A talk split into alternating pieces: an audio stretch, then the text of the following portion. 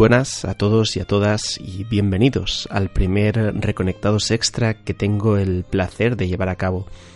Ya sabéis que en este espacio nos sentamos a hablar con vosotros casi en la intimidad, tanto Enrique como Javi como yo, contándoos cosas bajo una visión muy personal que se aleja del tono habitual que tienen nuestros programas y que nos da la libertad de ofreceros nuestra opinión de una forma más directa todavía, si cabe. En esta ocasión os voy a hablar de un tema que nos enfada y asquea a muchos de nosotros, y es ese absurdo recurso de relacionar cualquier acto violento con los videojuegos, haciéndolos culpables de todo.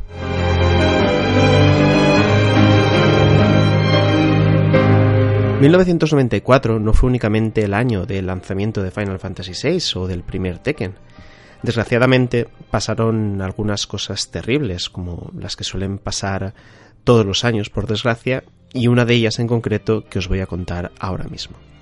El día 30 de abril de ese mismo año se produjo en Madrid el asesinato de Carlos Moreno, un empleado de la limpieza que apareció muerto en una parada de autobús en el barrio de eh, Manoteras con múltiples puñaladas alrededor de su cuerpo. Las investigaciones policiales realizadas propiciaron la detención de Javier Rosado y Félix Martínez, que aparentemente, siguiendo las instrucciones del primero a través de un juego inventado por él mismo, habían llevado a cabo este terrible crimen.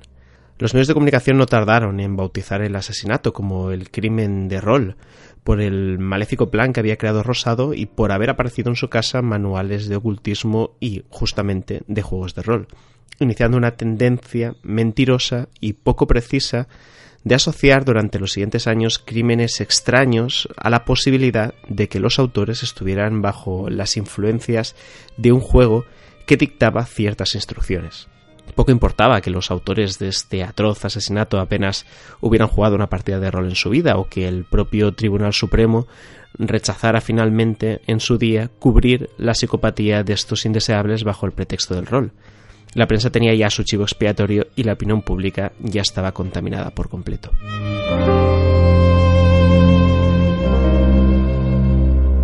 Han pasado bastantes años, pero los aficionados a los videojuegos estamos acostumbrados a que distintos sectores de la sociedad echen la culpa a este entretenimiento digital de cualquier desgracia que suceda cerca de ellos, siendo los herederos irremediables de los juegos de rol, bien sea para señalarlos como la causa del fracaso escolar, del sedentarismo que acaba por desencadenar en sobrepeso e incluso obesidad entre los más pequeños o en los casos más extremos y desagradables casi casi como el arma responsable de asesinar a un conjunto de personas. Esas acusaciones suelen venir eh, en mayor o menor medida de los medios de comunicación generalistas, que son poco dados a tomarse en serio una industria que ha experimentado una evolución tremenda en los últimos 20 años y que es capaz de aunar las maravillas de diferentes disciplinas artísticas para lograr un bien cultural que por supuesto todos nosotros consideramos arte.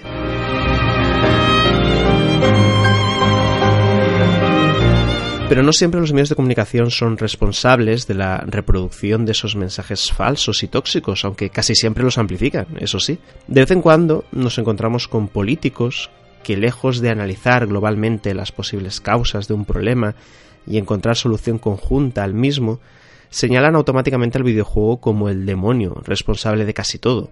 En España, de hecho, hemos tenido ejemplos en algún que otro parlamento autonómico de esta situación, sobre todo enfocado a los novedosos eSports y su promoción, aunque el asunto que motiva este podcast en concreto, ya os digo yo que poco tiene que ver con lo que suceda en este país.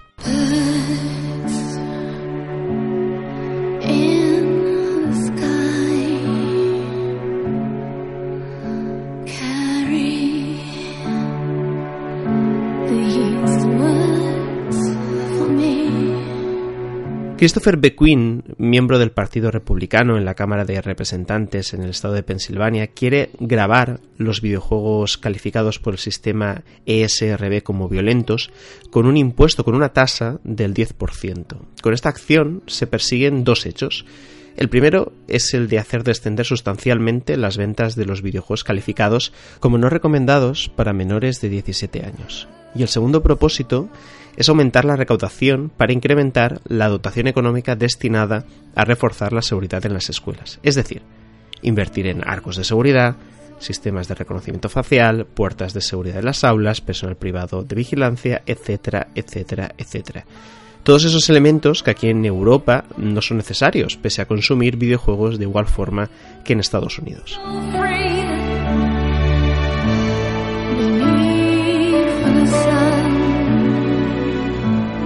Esta medida no surge de la nada, sino más bien como respuesta a las masacres que desgraciadamente se producen de forma periódica en Estados Unidos en estos colegios e institutos. Tal vez la última más sonada fue la que provocó Nick Cruz, el asesino de hasta 17 estudiantes en el Instituto Marjorie Stoneman de Florida, con un rifle de asalto AR-15, un arma que en Europa sería imposible de conseguir no solo para un estudiante, sino para cualquier otro tipo de persona. Hasta Donald Trump no dejó pasar la oportunidad para reaccionar ante esta masacre señalando como responsable de ella los videojuegos violentos, publicando un vídeo incluso en su famosa y en ocasiones terriblemente cómica cuenta de Twitter con un montaje de momentos de extrema violencia sacados de contexto de diferentes juegos aparecidos en los últimos años.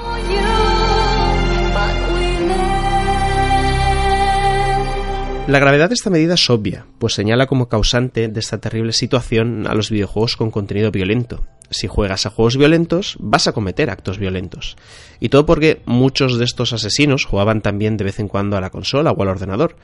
Como seguramente también es posible que vieran películas o series en Netflix un sábado por la noche, leyeran libros cuando estuvieran aburridos, fueran usuarios de Facebook donde contaban parte de su vida, tuvieran cuenta de Twitter donde criticaban y se enfadaban con el resto de gente, fueran amantes del chocolate o fans de Rihanna.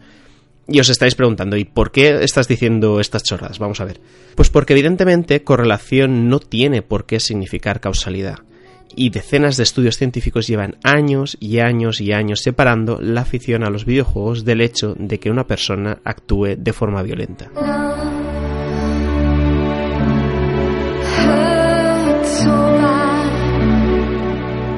Entre ellos destaca el libro Moral Combat Why the War on Violent Video Games is Wrong, que podría traducirse como combate moral porque la guerra contra los videojuegos violentos es errónea. Si os dais cuenta, además hay un juego de palabras bastante curioso con Mortal Kombat. Libro que ha sido realizado por Christopher Ferguson, doctor en psicología clínica, y Patrick Markey, profesor también universitario y también doctor en psicología, donde en esta especie de ensayo ambos reúnen y muestran los resultados de años de investigación recopilando datos en situaciones donde se hayan relacionado en algún momento crímenes con la afición a los videojuegos. Y la conclusión es clara.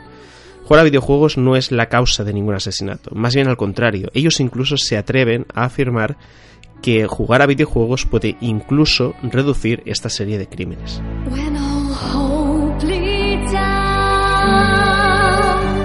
Y esta afirmación la refuerzan con varias conclusiones. Ambos dicen, en primer lugar, que a medida que los videojuegos han hecho populares entre la sociedad, la violencia ha descendido en esos países que los consumen. También, de hecho, afirman que la violencia desciende en las épocas en las que más tiempo dedica la población a jugar.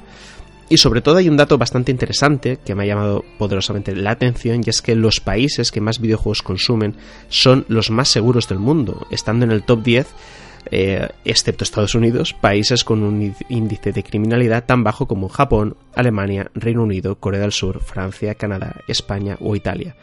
Y sobre todo, y esta es una de las conclusiones más importantes de este ensayo, es que asesinos como Nick Cruz juegan tres veces menos que la media establecida en personas de su edad.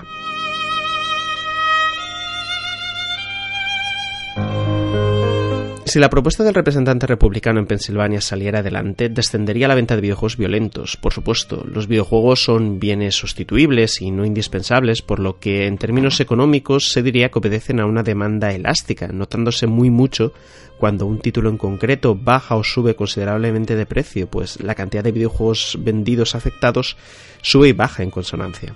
Al mismo tiempo, y teniendo en cuenta que el impuesto en cuestión no existía antes, es seguro afirmar también que la dotación económica para la seguridad en los colegios e institutos aumentará sustancialmente, provocando así a priori lugares para el estudio y la enseñanza mucho más seguros. Pero de verdad, soy el único que piensa que esta medida, después de todo lo comentado, es lo más inocuo que un gobierno podría llegar a hacer. Y es que volviendo a una de las conclusiones que Ferguson y Markey destacan en su libro, Que Estados Unidos sea el único país en el top 10 de consumo de videojuegos donde el índice de criminalidad es tan elevado evidencia que los videojuegos no son el problema de los actos violentos que padecen. Nick Cruz pertenecía a una organización supremacista, padecía depresión para la cual no seguía ningún tipo de tratamiento. Compró un fusil en una tienda de armas en un centro comercial y en redes sociales mostraba su deseo de querer matar a gente con su AR-15. Incluso varios usuarios de estas redes sociales llegaron a trasladar esta información al FBI sin aparentes consecuencias finales. Dejando de lado el elevado precio que en Estados Unidos tiene todo lo relativo a la salud y que podría ser también factor determinante, es lógico señalar que el derecho a poseer armas en este país es uno de los factores y motivos más determinantes en el índice de criminalidad que afecta a Estados Unidos.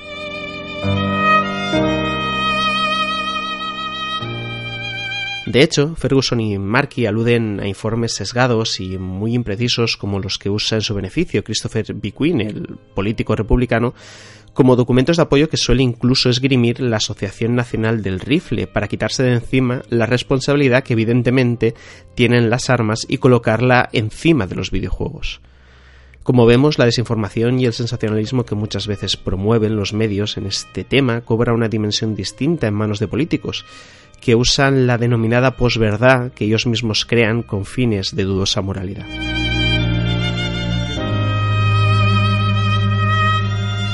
Como conclusión final, aunque nos haya quedado claro por enésima vez que los videojuegos no son causantes de crímenes, es importante recalcar que la mayor arma preventiva ante cualquier tipo de comportamiento indeseable es la educación.